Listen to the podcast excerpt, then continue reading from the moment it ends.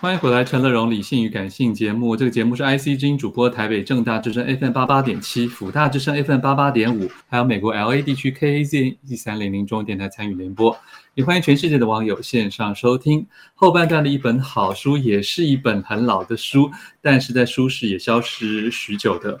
贝多芬传》。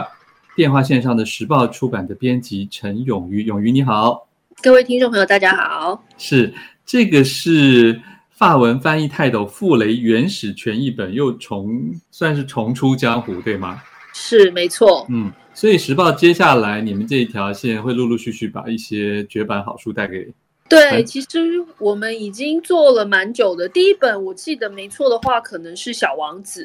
那当然，英国文学的一些经典作品也陆续都已经在出了，所以像什么《一九八四》啦、《咆哮山庄》啊等等，然后什么《都柏林人》呐这一系列的书，都是有在我们固定的出版计划当中。好，我为大家介绍一下，这是最早是什么时代的书？我说中译本，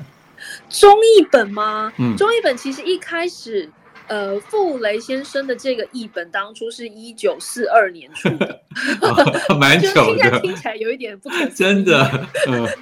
对、哦，但是其实就是傅雷先生的那个年代。然后他在序里面翻译的译序里面，其实写到说他更年轻的时候就已经出过一个版本，就是一九三二年的时候。他自己就先译过一个版本，可是那个版本后来没有问世。那当然，因为这本书是罗曼·罗兰当年更早、更早的时候写的。记得他的成书年代是一九一七年，第一次，呃，罗曼·罗兰写成了这本书。但是他在一九二七年，也就是贝多芬百年祭的那一年，又再把这本小书又再润饰了一次，又做了一个正式的出版。等于说，这本书原文。他一九一七年出过一次之后，一九二七年又出过一次原始的译本，原始的文本就已经有两个。然后傅雷先生是一九三二年他译过一次，然后后来那个版本没有出版。然后我们现在手上的这个是他一九四二年他自己又在稍微整理，然后加了一些译序的，就是译注等等的东西的这个版本，是我们现在重出的这个版本。对，如果听众朋友真的去翻这本书，就会发现它的篇幅真的不长啊。是。可是这样子一个小书，却可以让这个原作者罗曼·罗兰，或者是这个中文世界的译者傅雷先生，这么的，我们说心情很澎湃，又很重视，又很感动，其实一定有他的道理，对吗？对，因为首先是罗曼·罗兰先生他自己就说，呃，他写的这一个名人传，他觉得。所谓的名人，他觉得，嗯，他自己有一个定义是，就是人道上、人性上，然后还有他一生的挣扎，然后他的一些经历遭遇，让他的人格淬炼的很伟大的这一个部分，他才会想要为他们做传。所以，罗曼·罗兰先生他自己是有拿过诺贝尔文学奖的，那他有一个被誉为所谓的欧洲的良心，就是说他很在意这些人文人道的这个精神。所以他自己，他有帮他们写传的人其实不多。比如说，第一个他就选了贝多芬，再来他有选米开朗基罗，然后还有托尔斯泰。就是呃，大家听到这几个名字都是一些所谓的巨匠啊，或者是什么。那贝多芬，尤其是罗曼·罗曼本人，特别的、特别的，对于他来说影响很大的一个人物。那当然，大家也都知道，贝多芬自己的人生命运确实就是一个很坎坷。可是他里面的那种。内心的那个，还有他整个人的那一种该怎么说精气神吧？对，就是就是特别让罗曼·罗兰感动。那傅雷先生自己也说，他也是因为他有帮这本书写了很长的译注，解释说为什么他也同样感动于贝多芬，因为他说在他很低潮的时候，也是贝多芬的这个人，他的故事以及他的书鼓舞了他，所以特别的就是触动他自己。再加上我们都知道，傅雷先生就是傅聪的呃父亲。所以他本身在音乐方面的造诣也是很高的。那相较于米开朗基罗或是托尔斯泰，其实贝多芬他有音乐的这个部分，所以在他本身是更能触动他。所以像他译了这么多本书，可是只有贝多芬传，他有帮他写了一个一万多字的那个译文的译后记这样子，其他几本都没有。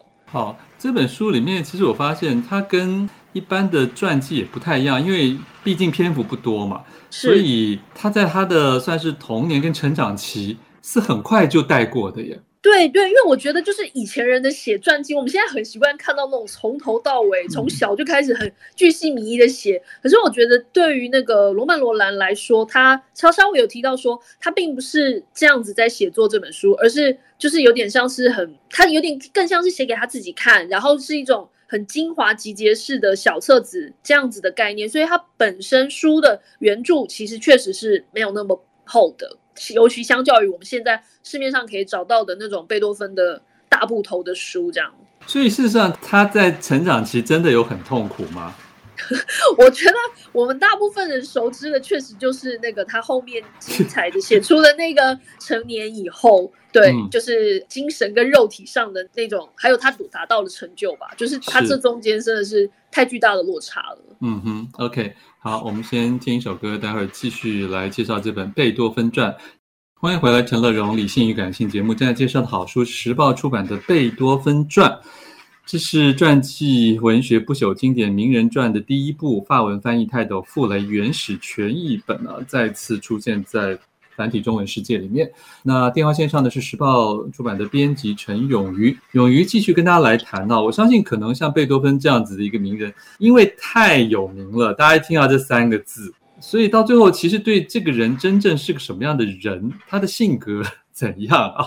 已经有点模糊了，就觉得一个一个名人大到一个程度的时候，你对他好像你以为很了解，是，可是其实了解是非常刻板的部分，所以是不是可以为大家讲他在罗兰的笔下哦？这个所谓的伟人贝多芬，他到底是个什么样性格的人？其实罗曼·罗兰因为跟贝多芬也不是同一个年代的人，他同样是根据贝多芬自己的就是日记，然后随笔，然后还有他的跟友人之间的通信往来来去写这本书。那可是毕竟相较于我们现在，他们两个人之间的年代还是就是比较靠近的，因为虽然虽然也是差了快要一百年了。但是在他笔下的话，我觉得就是可以这么说，就是说以我来说好了，他让我看到很多说哦，原来贝多芬自己笔下他信件里面他在跟别人通信，因为他里面会引述他的话，或者他有人回答他的话，你就是说，哎，其实这是一个很真实、很有血肉的那个人。他他写信的时候最常写的就是呃，实在是太忙太忙了，然后什么隔了多久多久才回信。那我们知道。因为我们现在回信都觉得那是一个很快速的事情，可是以他们当年来说，首先是他回信时间隔超久，但是他每封信又要写超长，就是他们是用信件来交代跟记录很多事情。当他们没有那种通讯软体的时候，可是你又想到这封信却是隔了那么久，当这个收到的人跟读信 跟这中间的，但但是你确实可以从那些信件跟引文里面可以发现贝多芬的那种很真挚的情感。我觉得对我来说是这样。可是，在这个真挚的背后啊，作者直接说，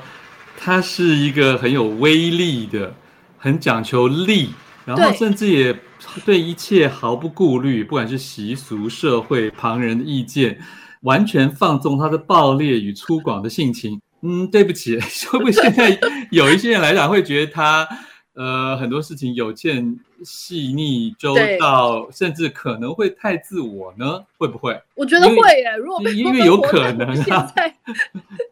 可能没有办法，就社会化比较差一点，对不对？对对对对，确实，我我读的时候，然后以年轻来讲，也说不定不见得很喜欢这个朋友啊，会觉得他是个很怪咖的。对，但是好像大家对于所谓的艺术家，好像都会有一定程度的。比较更有弹性的包容嘛，我不知道，但是但是我觉得可以。可是他在当其时已经那么被肯定为是艺术家，他才这么狂放的吗？还是我觉得他好像是在前面还有点跌跌撞撞就已经这么狂放了？对，其实也也确实就像老师您说的一样，真的是你会感觉到他没有办法，他就是需要那么比别人更宽的一个框架，才可以活得很自在的感觉，对。那事实上，因为一般人都以为音乐家很可怜、很穷困啊，那真实的贝多芬是怎么样的？确实，他也没有算是那么过得那么宽裕，因为他在里面也就是有写到说，呃，本来以为可能无以为继了，但是呃，因为某某。贵族，然后大家有捐款，或者是算是他的一些友人，大家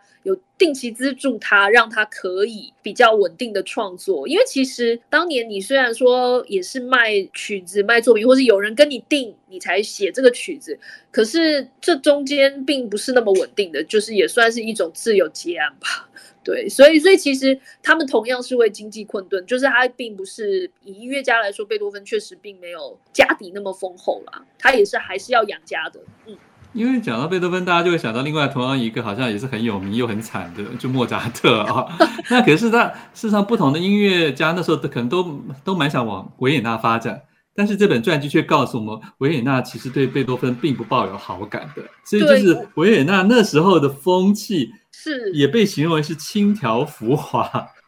是不得人心。所以有的时候我们都以为，好像某一些国家或某些都市是足够支撑某一类的创作者或创业者，是。可是历史你真的去查，未必如此。对，确实，因为虽然他们是所谓的音乐之都，但是我想机会当然应该是比其他城市多，可是竞争应该也是多，而且确实每个时代的风气不一样的时候，贝多芬在那时候并没有，就是没有那么顺遂吧。再加上就是你的个性如果不是那么好相处，当然就会比较辛苦一点。我想，任何时代的人可能，尤其在以前啊，没有那么多商业机制的时候，你必须是依靠这些王公贵族对对你的豢养，或者是看重，或者是委托啊，是才可能的。那贝多芬当然最有名的，甚至有的时候我觉得已经超过了，就很多人可能都没有听过他的交响乐，却都知道他是一个听障人士。是，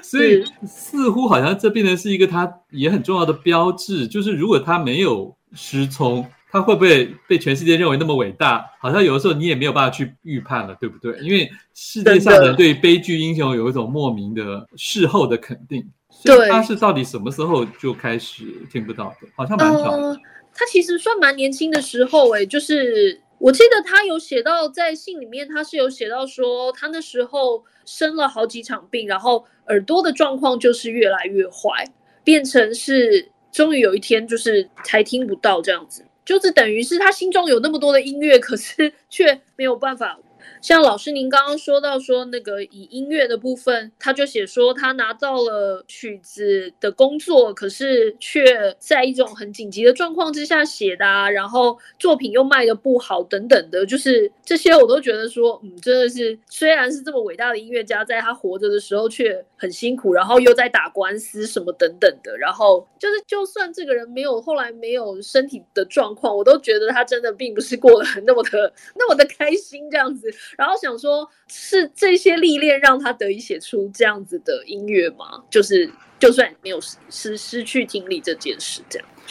在这个书后面，就像我们说的，写了一万多字很长的这个关于贝多芬，这个都是傅雷所写的吗？是是，贝多芬的作品集精神。对他这一个，就是他当年在一九四二年出版的时候，他就有附上的，所以因为。就像您刚刚一开始就有说，其实书本身这个传记，罗曼·罗兰传记本身其实并不长，所以这整本我们现在出的这整本书里面，其实还有贝多芬的书信集，还有罗曼·罗兰的他写作这些书他的参考书目，然后还有还有贝多芬的遗嘱了，对，还有他连遗嘱都有收进去，然后我觉得他。有某种程度其实是挑战现在大部分读者的阅读习惯，因为我们就很习惯看到呃一个很厚然后很完整的东西都帮你整理得好好的，用一个单一的视角去作者的笔去从头叙述到尾。可是这本其实并不是，它更接近某一种我们说原始的文本，因为它排列还有它的编排整个的方式。